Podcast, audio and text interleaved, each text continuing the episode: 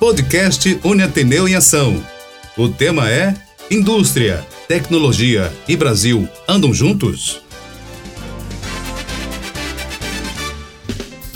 Olá, caros internautas, tudo bem? Como estão vocês? Começa agora mais uma edição do nosso podcast Uniateneu em Ação.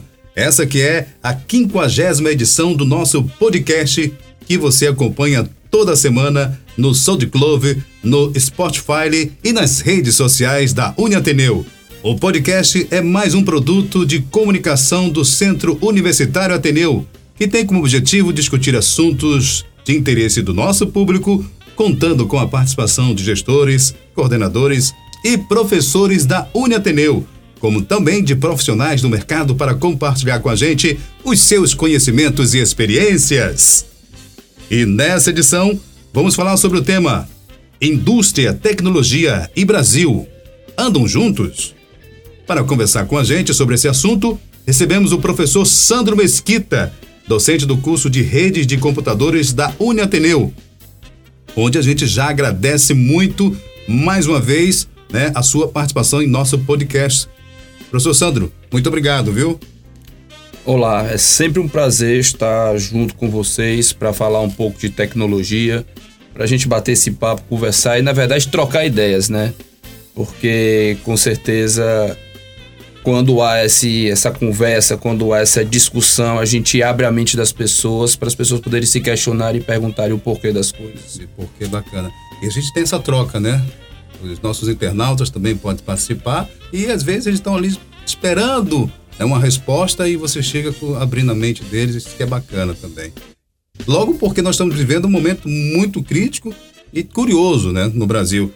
Recente, como sabemos, recentemente a Ford anunciou que vai encerrar a fabricação de automóveis no Brasil e iniciar uma reestruturação de sua operação na América do Sul.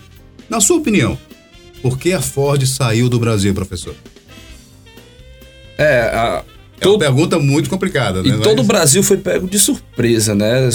Com isso. De repente, puf, estamos indo embora, arrumando a mala. Vou, vou comprar um cigarro. É, geralmente eles preparam, né? Até os próprios funcionários né, ficaram assim sem saber. Exato. E é uma, foi a primeira indústria automobilística a se instalar no Brasil. Chegou em 1919. E é tipo uma tristeza saber que ela está saindo.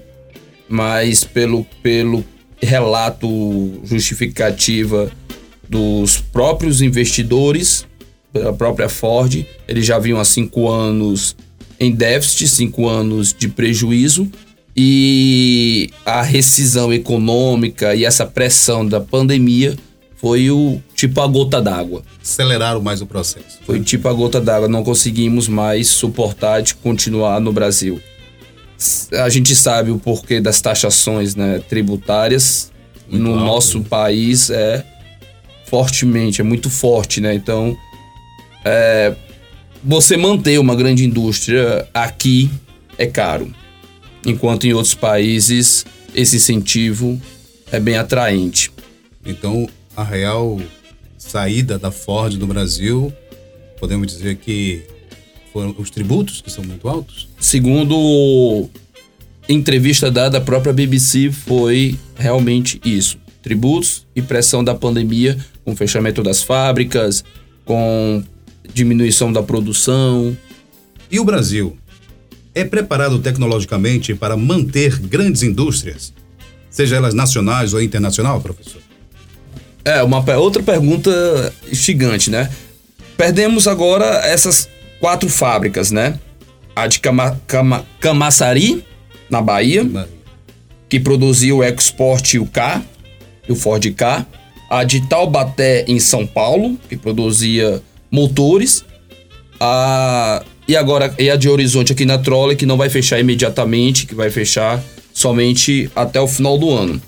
Aí a gente pontuou uma coisa: por que, que fechou a daqui, do Brasil, e não fechou a das nossas vizinhas na Argentina. A Argentina tem um forte incentivo fiscal para a produção das picapes. Tanto é que a picape na Argentina é o carro mais vendido. Então esse incentivo fiscal de falar assim, fica aqui na minha, na, no meu país e nós vamos incentivar a produzir picape e vamos incentivar a nossa população a comprar suas picapes, é atraente para Ford ficar lá e exportar para cá. Aí agora vem outro detalhe. Eu tenho alunos estagiando em indústrias e perguntei assim, uma indústria chamada Copper Shoes, ela tem uma sede no Rio Grande do Sul e montou uma filial na Argentina. Aí eu perguntei o porquê que ela montou a filial na Argentina. E o, e o supervisor da indústria falou assim: porque nós queríamos exportar para a Argentina, a Argentina falou assim: se você quer vender na minha terra, você monte uma fábrica aqui para dar emprego. Senão você não pode vender na minha terra. Então por isso ela pegou e botou uma, uma unidade lá. E no Brasil, o que é que acontece? Nós somos, vamos dizer, a gente é copiador. Pesquisas são desenvolvidas fora e a gente copia aqui no lugar da gente incentivar a pesquisa e a ciência para preparar, para produzir novas tecnologias. Como nós não produzimos novas tecnologias, eu não tenho grandes empresas nacionais investindo nisso e tornando o Brasil preparado para receber grandes indústrias. Então a gente acaba simplesmente importando também a própria tecnologia. Se você andar por várias fábricas, você vai ver a máquina tal é alemã, a máquina tal é de Taiwan, a máquina tal. Sempre elas estão vindo de outro canto e não produzido aqui. E muitas vezes até os engenheiros técnicos também são exportados, né? Muitas vezes também. E nós sabemos que nós temos mão de obras aqui qualificadas e capacitadas para isso também. Exato. Trabalhei na indústria farmacêutica chamada Fresenius Kabi. Trabalhei por três anos e meio lá. As máquinas da Homelag são alemãs. E uma manutenção, quando precisava de uma manutenção um pouco mais crítica, que eles diziam crítica, eles pagavam os engenheiros alemães para vir até o Brasil e realizar a manutenção. Sendo que qualquer um tinha capacidade de realizar essa manutenção. Mas como a tecnologia é alemã, eles querem centralizar. Não, só quem mexe na minha máquina somos nós. Mas todos nós estamos aí falando também dessa tecnologia nova, né? Que para para muitos nova, mas acho que é só linguagem, mas já está aí já há bom tempo já no mercado. É, todos falam da IoT. O que é isso? Já chegou no Brasil? É, se a gente olhar para a história, nós tivemos três revoluções. A vapor, quando misturaram a água para formar máquinas a vapor, né? chegamos, teve a eletricidade, teve a informática, tudo culminando na Europa, nos países desenvolvidos. E o Brasil naquela esteira. Chegou a IoT, chegou a, a quarta revolução, que é da, da inteligência artificial, das coisas conectadas, da interação, de tudo isso. E o Brasil continua também na mesma esteira. Continuamos o 5G, já está no 5 ponto tanto dos países europeus e a gente mal está implantando o 5G aqui. Então, o IoT hoje é realidade. Nós estamos vivendo é, esse momento, mas não com a força que nós esperávamos. Há 10 anos atrás, grandes estudiosos falavam que iam ter 30 milhões de, de, de dispositivos, dispositivos conectados em 2020. E não chegamos a isso em relação à troca de dados, porque o IoT não é simplesmente o meu computador está aqui e eu estou conectado à internet. Não. A essência do IoT é meu computador está aqui, conectado na internet, trocando informações com algum outro dispositivo. Então, é, é a troca de informações entre coisas. Né? Uh, vamos dar um exemplo. Uh, eu tenho uma lâmpada, um exemplo mais, mais simples. Eu tenho uma lâmpada e eu desenvolvo, chamo um arquiteto e ele faz todo o, o projeto de iluminação da minha sala. De acordo com a cor da parede, de acordo com o piso, ele diz representante de luminância para ter um ambiente agradável. Isso é um, um projeto fixo. Se você coloca uma, uma coisa conectada, inteligente, a esposa chegou e trocou o carpete, a lâmpada se adapta àquele carpete. Tem três, quatro, cinco pessoas, ela se adapta para deixar o ambiente agradável. Entendi. Aí até aqui eu tenho automação. No momento que essa lâmpada está conectada e jogando dados para algum servidor, ela está ensinando para esse servidor dizendo assim: eu aprendi a melhor, o melhor padrão com essa minha experiência. A outra do outro lado, da outra casa, está fazendo isso. Então elas acabam havendo a troca de dados, a troca de informações e gerando uma melhor experiência de usuário. Isso é formidável, né? A gente imaginar isso. E a gente sabe que também já temos aí é, pequenas cidades ou, ou, ou condomínios de, de, de, casas que já estão utilizando a, a, a, internet das coisas, né? Isso deve ser futuro, né? Você poder sair da sua casa e dizer, programar e dizer assim, eu quero que você apague as luzes, eu quero que você é, abra o portão tal hora para eu entrar quando estiver chegando, ligue as luzes, agoie o, o jardim, como é que é isso? Já tem? Mestre, eu, eu há dois meses comprei um lote numa Smart City que é aqui no Aquiraz. E eu sou da tecnologia, não era para me espantar. E eu fiquei feito um menino velho quando acaba ganhar um pirulito, uma bola. Morto. Morto feliz. Isso é uma realidade, então, aqui no estado do Ceará. É, tem no Polo do Pé 100, já é uma cidade conectada dessa. Uhum. E essa do Aquiraz, olha, olha a sacada vai ter um coworking e vai ter uma, uma área de ferramentas, vamos dizer assim, onde hum. para toda a cidade, a cidade fechada, conectada, para os usuários, ah, eu preciso de uma chave fenda, de um alicate, de uma furadeira, não tem ninguém para lhe atender. Quando você chegar na frente do balcão, a câmera identifica seu rosto, automaticamente ela abre o, o, o que você quer pegar, você pega, ela já joga pro, pro, pro dizendo Sandro pegou a furadeira tal hora, tal dia, e eu vou me embora. Meu celular no meu aplicativo vai dizer: daqui a dois dias você tem que devolver a furadeira. O ca... Toda a cidade é monitorada dos carros da pessoa passando, indo e voltando. Lá tem um lago onde tem um sistema de drenagem. Se caso chova, eles fizeram uma drenagem, um rio artificial conectando com outro lago para poder abrir as comportas e drenar para não alagar a cidade. a cidade. Manter sempre no nível. Manter sempre no nível. Então, eu que sou da tecnologia, fiquei maravilhado.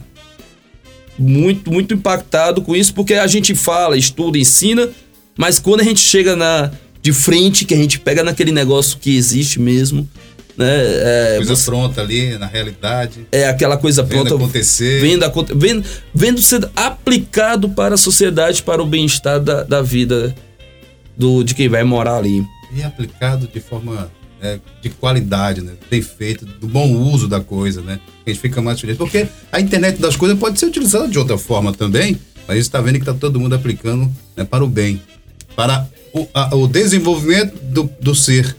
Né? Exatamente. Isso que é muito importante. Exatamente. Né? Mas, professor Sandro, a gente está aqui no nosso podcast com o professor Sandro.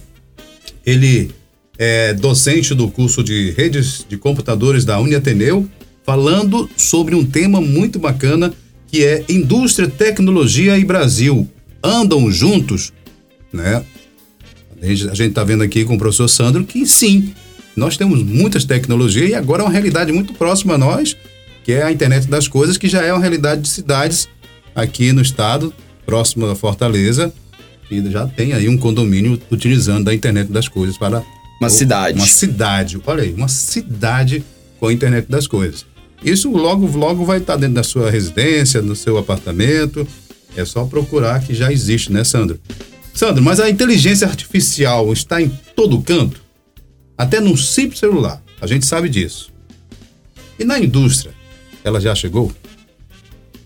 Sim, o muito me alegra foi, me alegrou foi a Universidade Federal de Goiás abriu o primeiro curso de engenharia e inteligência artificial. Então aí já quando uma universidade abre, abre um curso desse é porque já fala, pô, já essa é a realidade. É, tem um caminho ali. Já tem um caminho, né? Aqui na Ateneu, tudo, os nossos cursos, quando a gente vai preparar as aulas, nós sempre apontamos também para o lado IoT, Big Data, inteligência artificial e segurança.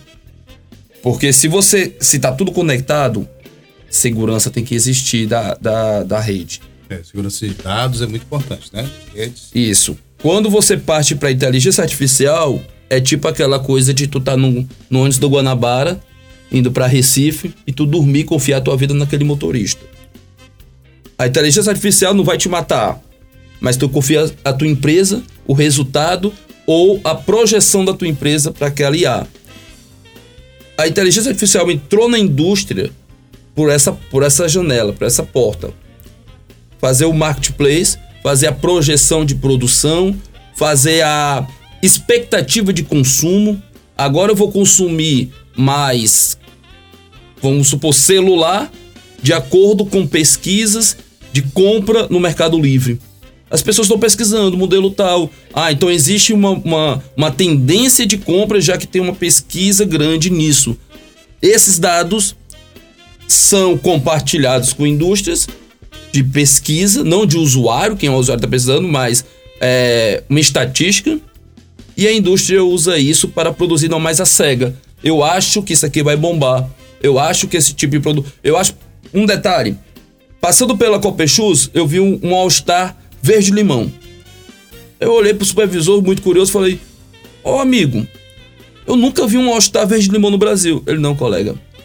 Isso daqui é uma, é, é uma produção de acordo com diagnóstico de projeção de venda para a Argentina, para, para, para outros países da América do Sul. Lá eles usam. Então, olha aí, estamos produzindo no Ceará uma coisa para ser exportada de acordo com o padrão e gosto de outra população. Vai fazer uma pesquisa dessa na caneta. eu, eu, eu não sou tão velho, mas eu sou um senhor.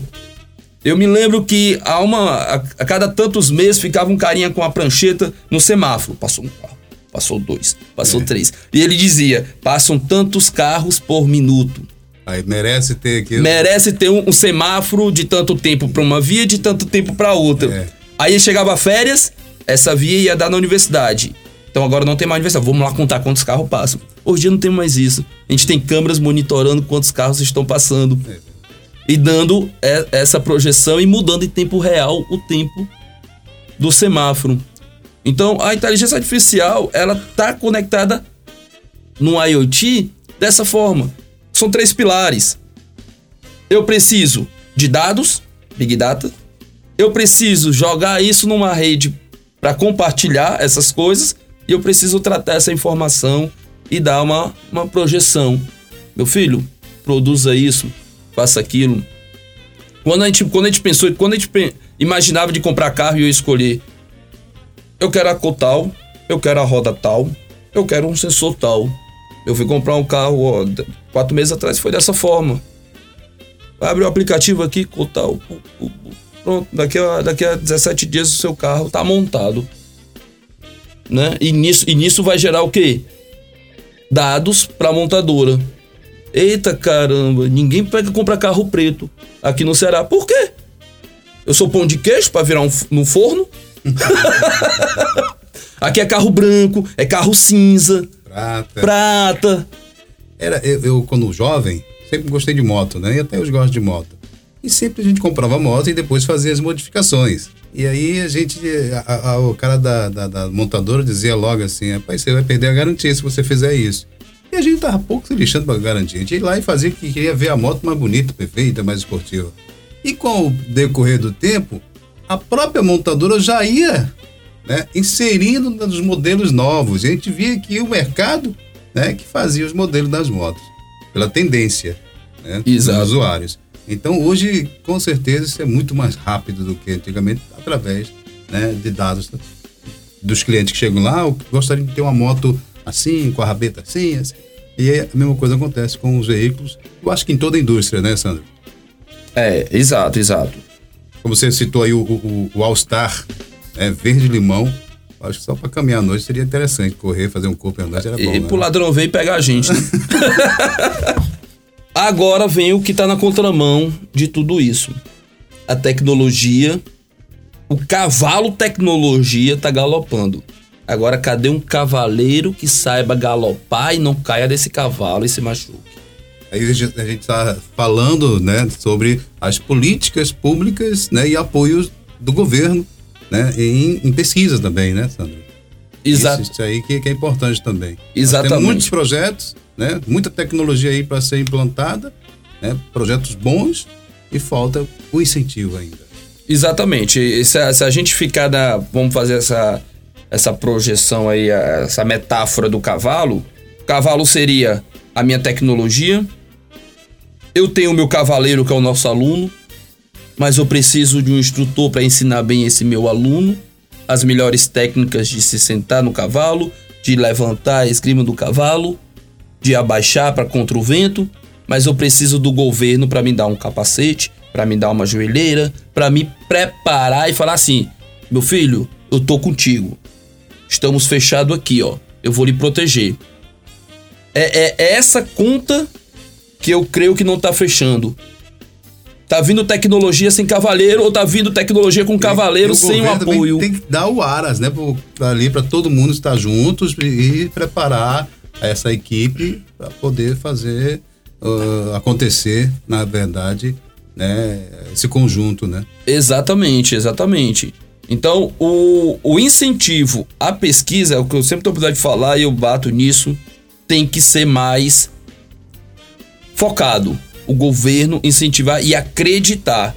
Porque da mesma forma como o governo está, o, o, a nação importa tecnologia, cara, o Brasil exporta a cabeça pensante, já que ela não é valorizada dentro do país.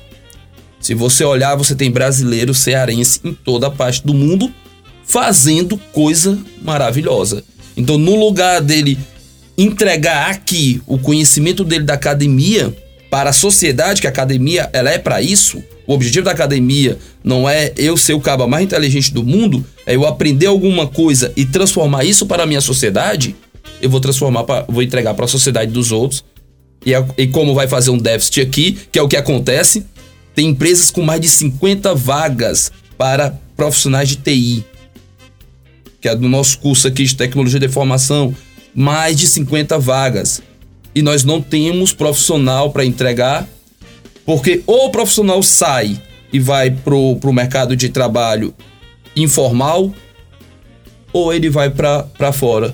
E agora com, com, essa, com essa coisa da, da internet, essa nova realidade que nós entramos, se você pesquisar rapidinho no Google, você tem vagas para profissionais dev, para full stack, que eles trabalham de casa ganhando dinheiro em empresas lá fora. Né? Lá fora.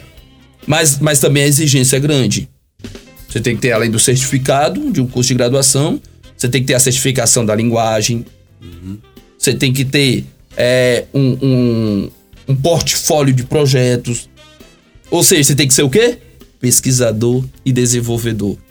Que é o que não acontece com a gente. A gente se forma e vai para o mercado você tem que produzir o seu nome. Eu estava falando uma vez com um aluno meu, o salário, o bem material, nada disso é tão importante. Se você voltar para o tempo anterior, o mais importante era o legado e o seu nome da sua família que você deixa. A história que você traça na sua passagem da sua vida.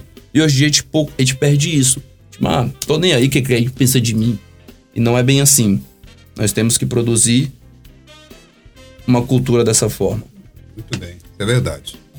Bem, assim a gente chega ao final de mais uma edição do nosso podcast da Uniateneu em Ação. Nessa edição conversamos sobre o tema Indústria, Tecnologia e Brasil andam juntos. E conversou comigo aqui o professor Sandro Mesquita, docente do curso de redes de computadores da Uniateneu. E também, claro, a gente agradece a você, caro internauta, que nos escuta até aqui. Muitíssimo obrigado a vocês. Professor Sandro, muito obrigado, viu? Muito obrigado, sempre à disposição, um prazer e uma honra estar a gente vocês agradece, aqui. satisfação sempre. Podcast Uniateneu é uma realização do Centro Universitário Ateneu. Produção Jair Melo. Apresentação Felipe Dona. Até lá.